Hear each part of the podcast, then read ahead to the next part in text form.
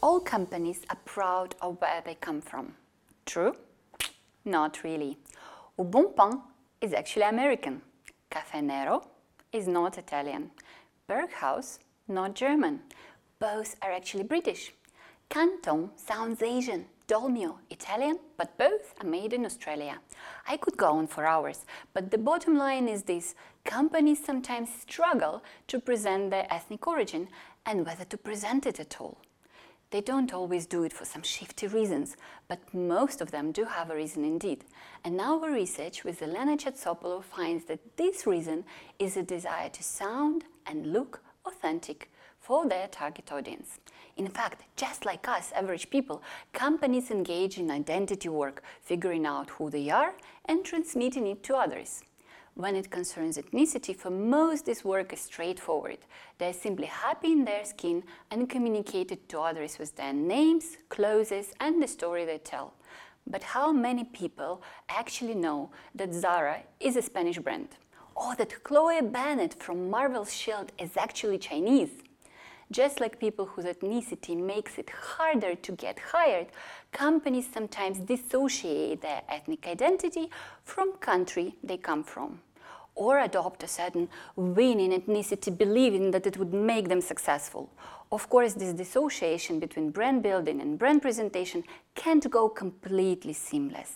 In our research, we find two authenticity tensions that ethnic brands run into tensions about appropriation and tensions about continuity.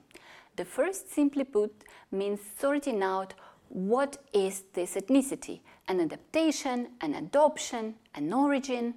The second means companies need to figure out how long this ethnic self-presentation gonna last, or is it just a trend?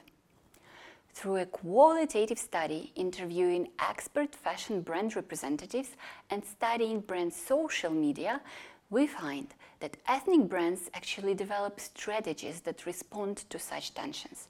Their go-to method is to involve celebrities to communicate brand's ethnicity, be it as coming from the country, giving back to it, or simply being culturally inspired.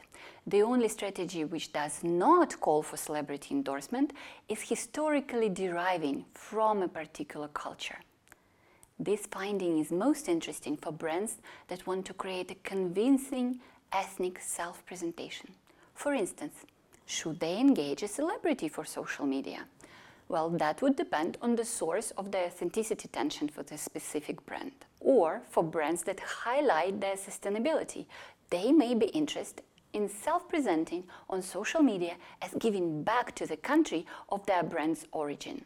So to recap, the main aha moment of our study is proposing to look not just at ethnic brand management globally, but to distinguish between economically building the brand and presenting it to audiences. It's not necessarily the same thing.